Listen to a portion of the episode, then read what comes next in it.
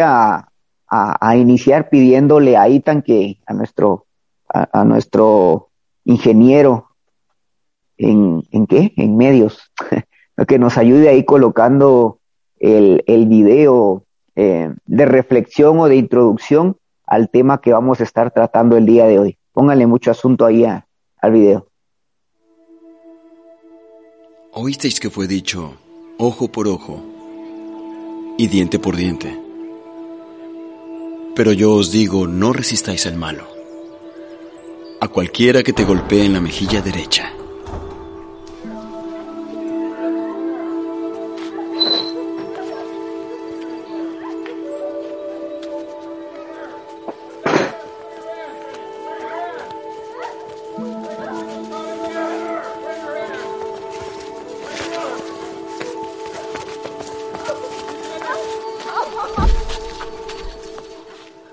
Maestro, esta mujer ha sido sorprendida en adulterio, en el mismo acto. En la ley, Moisés nos mandó a apedrear a tales mujeres. ¿Mas qué dice el maestro?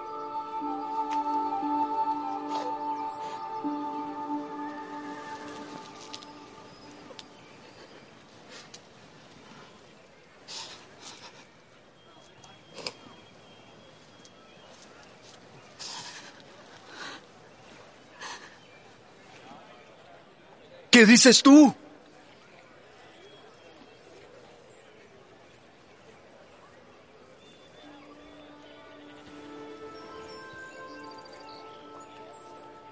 Aquel que esté sin pecado, sea el primero en arrojar la piedra.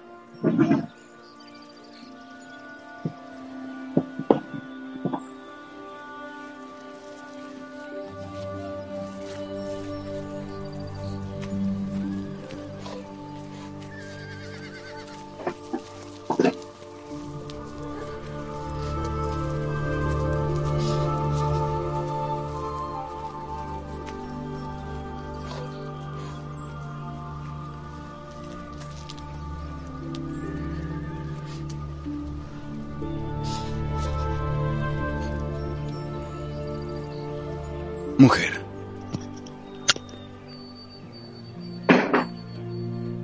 ¿Dónde están los que te acusaban? ¿Ninguno te ha condenado?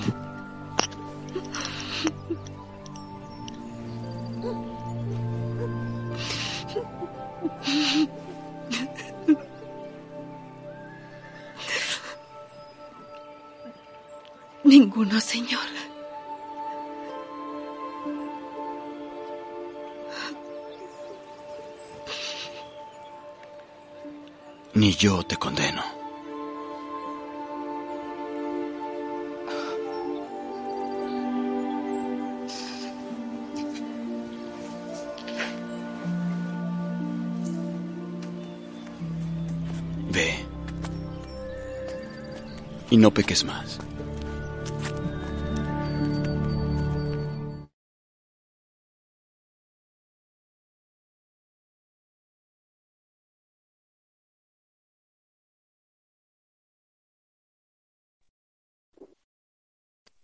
hemos estudiado en algún momento seguramente esta, esta cita bíblica o esta historia, eh, la cual nos habla en el libro de Juan, en el libro de Juan capítulo, capítulo 8, y nos dice que pues, Jesús como siempre estaba eh, predicando, ¿verdad? Ya sea predicaba, podemos ver que predicaba en las sinagogas, que eran lugares en donde cualquiera podía ir y hablar acerca de, de, ciencia, acerca de, de cualquier religión, cualquier persona que quisiera eh, dar a conocer algo, algún conocimiento que tuviera, podía hacerlo en estos lugares. Y dice que Jesús, eh, eh, como siempre, pues él vino y había mucha multitud, mucha gente que, que se acercó para escuchar las historias de Jesús. Y mientras él platicaba con esta gente, entonces dice que vinieron estos hombres fariseos y que trajeron a esta mujer, ¿verdad? Y, y Normalmente cuando Jesús se rodeaba de personas, eh, había gente que iba para poder escuchar, para poder aprender acerca de Jesús, pero también habían otras personas que llegaban eh, con la intención de ver si él se equivocaba en los mensajes que hablaba, eh, de buscar la manera de poder acusarle, ¿verdad? Y esta ocasión no fue la excepción. Dice que estos hombres traen a esta mujer que fue encontrada eh, en adulterio, ¿verdad? Y en Juan 8, versículo, versículo 5, 6, eh, nos dice que estos hombres, el versículo 4, voy a empezar a leer, dice que vinieron con Jesús y le dijeron, maestro, esta mujer ha sido sorprendida en el acto mismo del adulterio. Versículo 5. Y en la ley nos mandó Moisés apedrear a tales mujeres. Tú pues, ¿qué dices? Si nosotros estudiamos un poquito el, contexto de lo que ellos estaban hablando, eh, nosotros podemos eh, ir al libro de Levítico número 20, versículo 10, y al libro de Deuteronomio, capítulo 22, del 22 al 24. Y en estas dos citas bíblicas nos habla de leyes que fueron dadas al pueblo que Dios les da, a través de Moisés, ¿verdad? Y mm, lo interesante es que mm, muchas veces cuando Satanás viene con nosotros o cuando viene una persona y te acusa de algo que tú cometiste eh, o te acusa delante de alguien más, normalmente esa persona va a dar su perspectiva, ¿verdad? Eh, o una verdad a medias. Y era lo que estaba pasando en este caso, ¿verdad? Porque si vamos a Levítico, vamos a, a leerlo, Levítico capítulo 20 y versículo 10, pongan mucha atención, dice, vuelvo a repetir, Levítico 20, 10, dice, si un hombre cometiere adulterio con la mujer de su prójimo, el adúltero y la adúltera indefectiblemente serán muertos. Entonces, si nos damos cuenta, estos hombres, cuando vinieron delante de, Jesús, le dijeron que primero, que en la ley de Moisés decía. Lo interesante es que esta ley no es una ley dada por Moisés, ¿verdad? Sino, por supuesto, Dios usó a Moisés para darles esta ley, pero no es una ley que viene de Dios mismo para el pueblo. Entonces, si se dan cuenta, esa es la, primera verdad a medias que estos fariseos vienen y le dicen a Jesús, ¿verdad? La segunda, la segunda verdad a medias, dice que estos hombres le dijeron a Jesús que cuando, cuando alguien fuera encontrado en adulterio, en este caso dice, eh, esta mujer ha sido sorprendida en el acto mismo del adulterio y la ley nos, en la ley nos mandó Moisés apedrear a tales mujeres. Pero yo me pregunto, bueno, trajeron a la mujer, sí, pero ¿dónde estaba el hombre que había sido encontrado con ella cometiendo adulterio?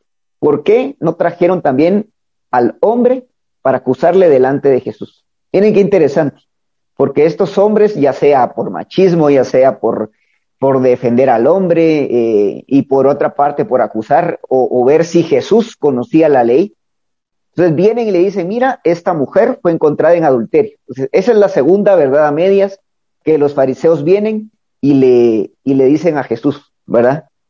La mujer fue encontrada en adulterio y por lo tanto ella debe ser apedreada. Bueno, pero la ley decía, en todo caso, si ellos querían hacer cumplir la ley, la ley decía que tanto el hombre como la mujer que eran encontradas en el acto del adulterio debían ser muertos. ¿verdad? Esa es la segunda verdad a medias que los fariseos vienen y le dan a Jesús.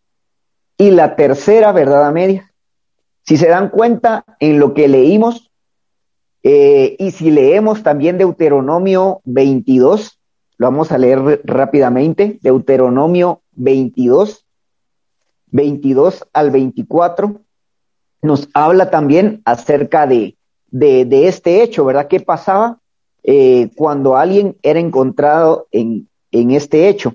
Y dice em, el versículo 22, si fuera eh, el 21, perdón, entonces...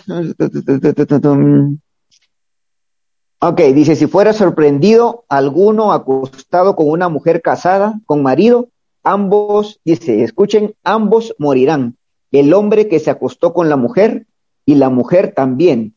Así quitarás la maldad de Israel. Y si se dan cuenta, la verdad a medias, la tercera verdad a medias, es que en ninguno de los dos versículos que leímos, sí habla en otros versículos que por otros motivos alguien puede ser apedreado.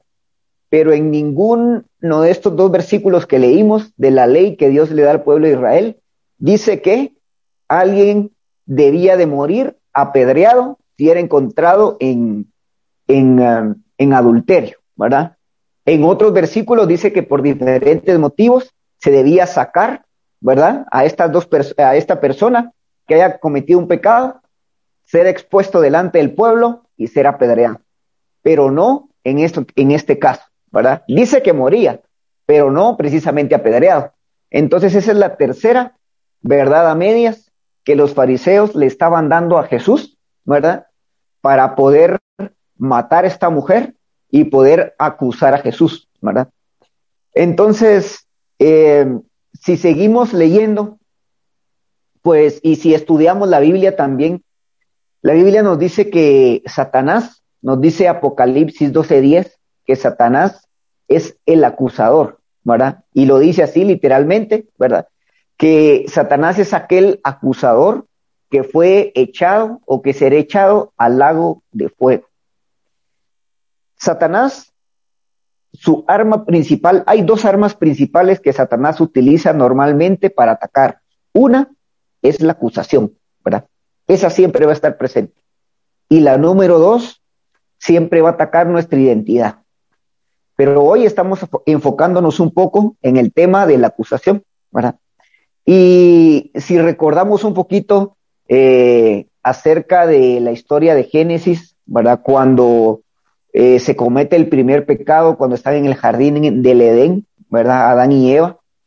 ¿Qué es lo que hace la, la serpiente?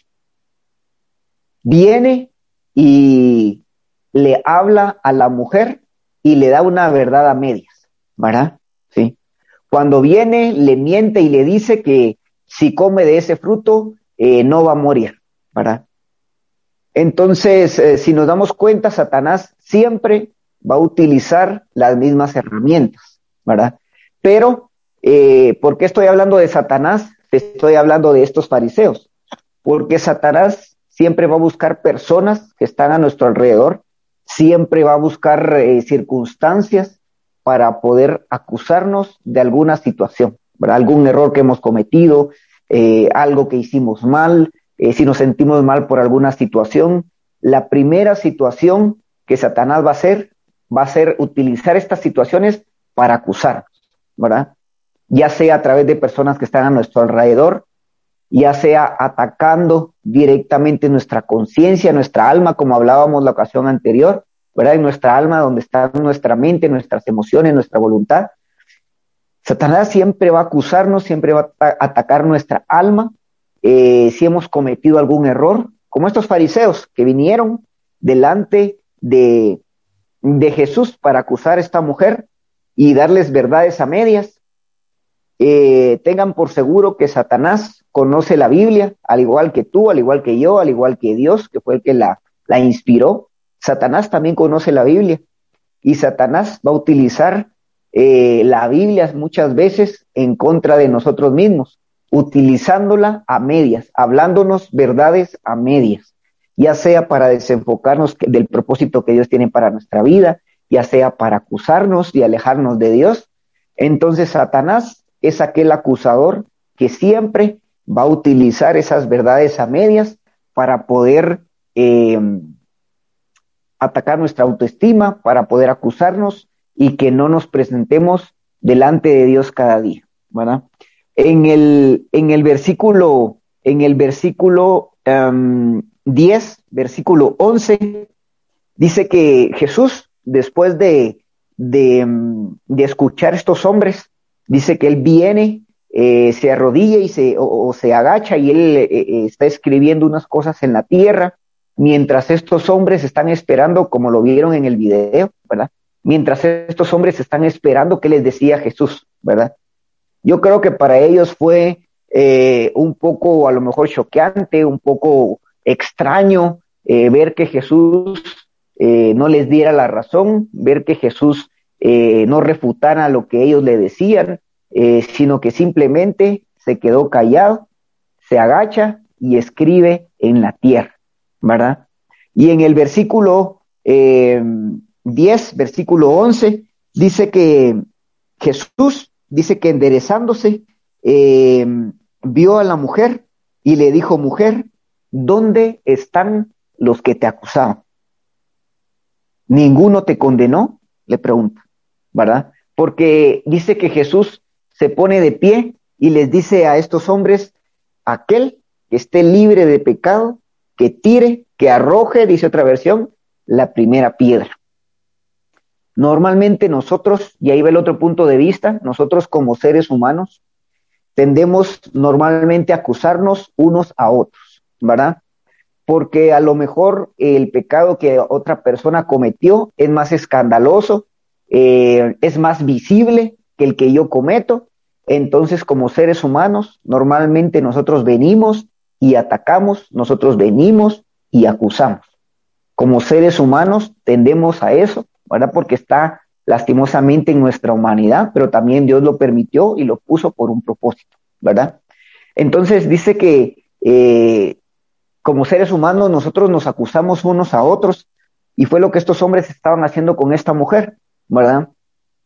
Y ahí cabe un, paréntesis, ¿verdad? ¿Quién, quién no ha venido eh, con alguno de nosotros o nosotros hemos ido con alguien más y hemos dicho, ah, ya viste lo que hizo aquel, ah, ya viste lo que dijo, ya viste cómo se comportó, ah, ya viste lo que, lo que, lo que hizo, lo que dejó de hacer, ¿verdad?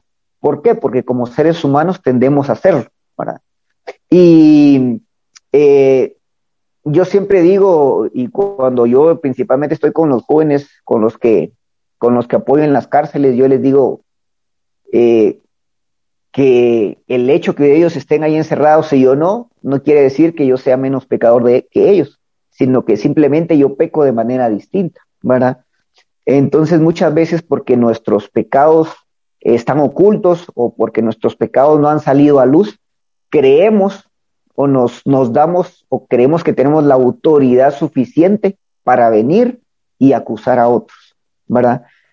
Eh, y, y, entre paréntesis, ¿verdad? Eh, estas personas que les fascina, que les gusta eh, llevar un chisme de aquí a allá, que les gusta chismear de todo, ¿verdad? Porque eso nunca falta, ¿verdad?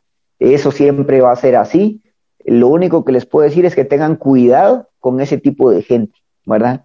Porque así como esa persona viene contigo a contarte algo más de otra persona, después va con, otro, con otra persona a hablar mal de ti, ¿verdad? Eso siempre va a ser así, ¿verdad? Yo ese tipo de personas, yo así los repelo, ¿verdad? Porque me cuesta, me cuesta estar cerca de ese tipo de personas, ¿verdad? Que quieren venir y chismear de esto, chismear de aquello, porque yo sé que a la vuelta también eh, si uno les cuenta algo, si uno les dice algo, les cuenta algo de su vida, van y lo van a contar a todo mundo, ¿verdad? Entonces, entre paréntesis, siempre hay que tener cuidado con ese tipo de personas, ¿verdad? Y tratar de aconsejarles siempre, ¿verdad? Por supuesto, pero, pero tener cuidado con ese tipo de personas, ¿verdad? Entonces, puede ser dos puntos de vista. Uno, eh, nosotros, ¿verdad? Como personas que cometemos errores, que cometemos pecados, Siempre Satanás, ya sea, va a atacar a nuestra mente, a nuestra alma, acusándonos de lo que hemos hecho para que nos alejemos de Dios. Y segundo, él también va a poner personas o va a permitir personas que estén a nuestro alrededor acusándonos por algo malo que hemos hecho. Y yo creo que a todos nos ha pasado eso. Y segundo, nosotros debemos ser eh, maduros, debemos ser conscientes que todos, absolutamente como seres humanos, somos pecadores y estamos alejados de la gloria y de, Dios. Simplemente por su misericordia podemos presentarnos delante de Él y pedir perdón por nuestros pecados. Y mm, para ir terminando, el versículo 11 dice que Jesús le pregunta a esta mujer en el 10, bueno, le dice, bueno, eh, la ve y, y, dice, le dice a esta mujer, ¿en dónde están todos aquellos que te condenaban? ¿Verdad? Después de que Jesús les dice, bueno, el que esté libre de pecado, que arroje la primera piedra.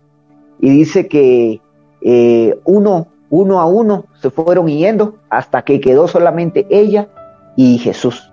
Entonces Jesús le dice, ¿de dónde están todos aquellos que te condenaron? Y en el versículo 11 le dice eh, eh, que ella le responde a Jesús, ninguno, Señor. Entonces Jesús le dice, ni yo te condeno. Y eso es lo que, y algo que Dios ponía muy fuerte en, en mi corazón de transmitirles el día de hoy, ¿verdad? Esta pequeña frase, pero que tiene un significado tan impresionante. Dice que Jesús le dijo, ni yo te condeno. No sé qué situaciones están viviendo cada uno de ustedes el día de hoy, ¿verdad?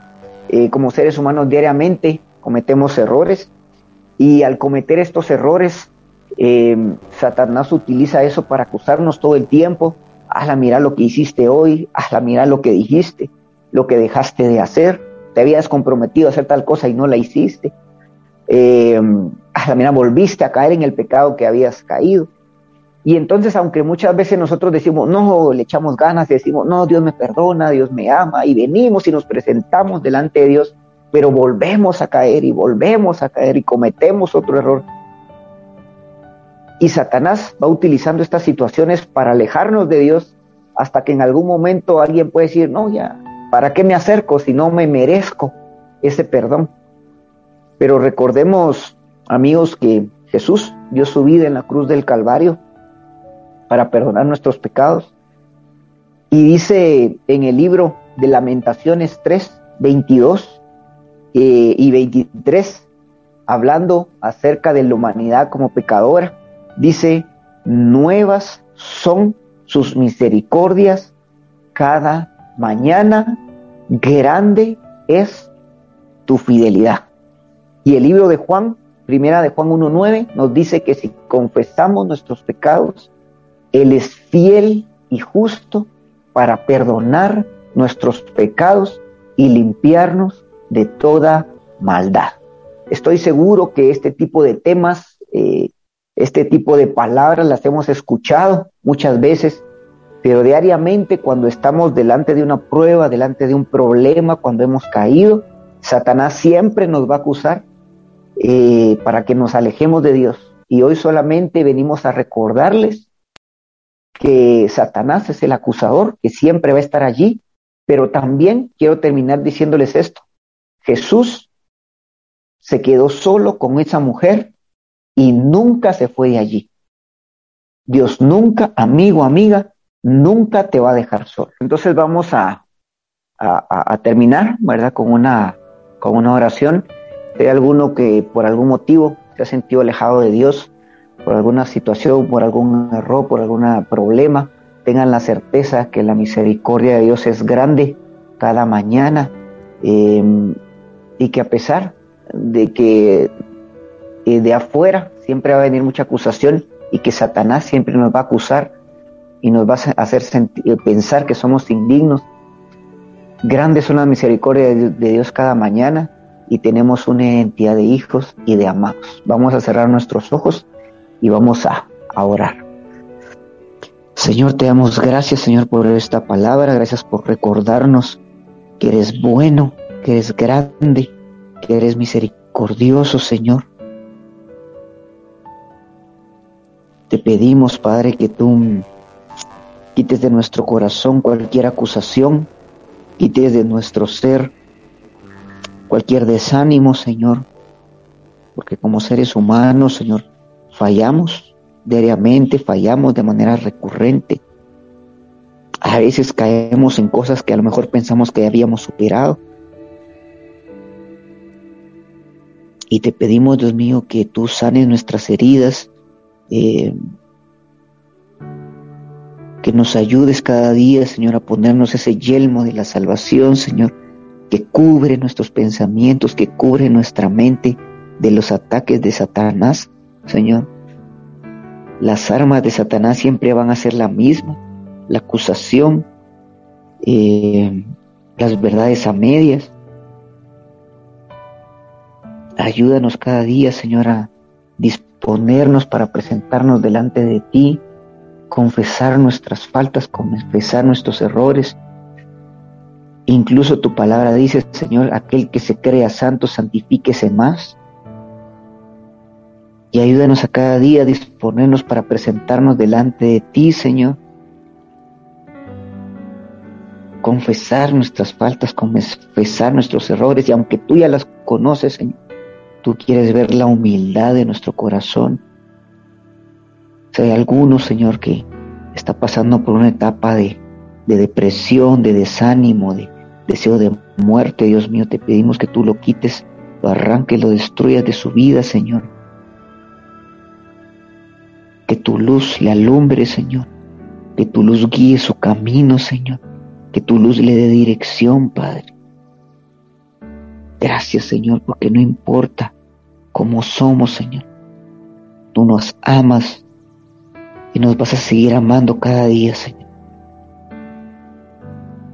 Si alguno se ha sentido alejado de casa, se ha sentido alejado del Padre, Dios mío, que simplemente tenga la actitud de volver, Señor, y postrarse delante de tus pies, sabiendo, Señor, que nuevas son tus misericordias, Señor, que tú nunca nos rechazas, nunca nos acusas, nunca nos haces de menos, Señor, sino, sino que nos ves como hijos, como amados, como herederos tuyos, Señor. Bendigo la vida de cada uno de estos jóvenes, Señor y te pido que tú los llenes de paz, de sanidad, Señor. Sana sus heridas, Señor. Aumenta sus fuerzas como las del búfalo. Úngelos con tu aceite fresco, Dios mío.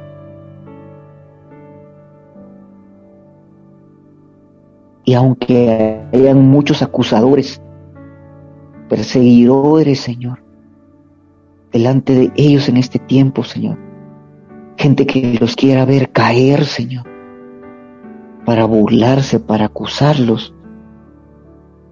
Si alguien les ha dicho que no se puede, Dios mío.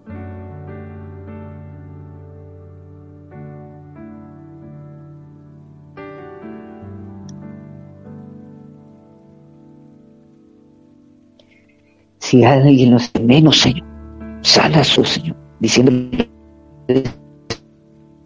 que no se puede, que no van a casa. Si alguien ha causado rechazo a sus vidas, Señor, por hablarles de Cristo, Señor, sana sus heridas, Señor. Y quita de ellos todo temor, toda baja autoestima, toda acusación del enemigo, Señor. Y que en ellos haya nuevas fuerzas, haya paz, haya sanidad de sus heridas, Señor. Sabiendo, Señor, que como con esta mujer adúltera, Señor, tú no les acusas.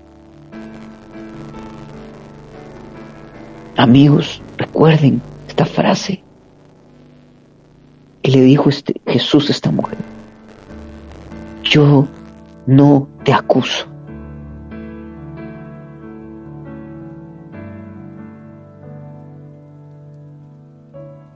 Yo no te condeno.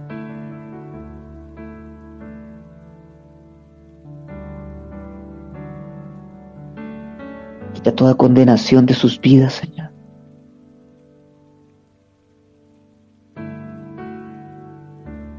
Y declaramos, Señor, que tú rompes de su corazón toda atadura, Señor. Rompe toda atadura de ellos, Señor. Por cosas que les dijeron, Señor. Que no tenían el potencial, que no tenían la capacidad. Si alguien se burló de ellos, Señor, por, por su físico, Señor.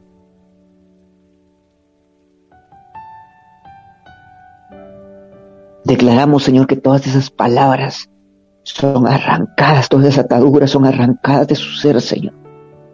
Sabiendo que en ti son hijos, tienen identidad, tienen propósito, Señor. Y que aunque hayan caído, tú nunca les condenas, Señor. Tú eres el Dios de la vida, Señor. Declaramos, Señor, que tú les justificas, tú les haces propicios delante del Padre, Señor. Tú renuevas sus fuerzas y quitas toda ceguera y toda sordera de ellos, Señor, para que puedan escuchar tus palabras, para que puedan ver lo que tú tienes para ellos, Señor.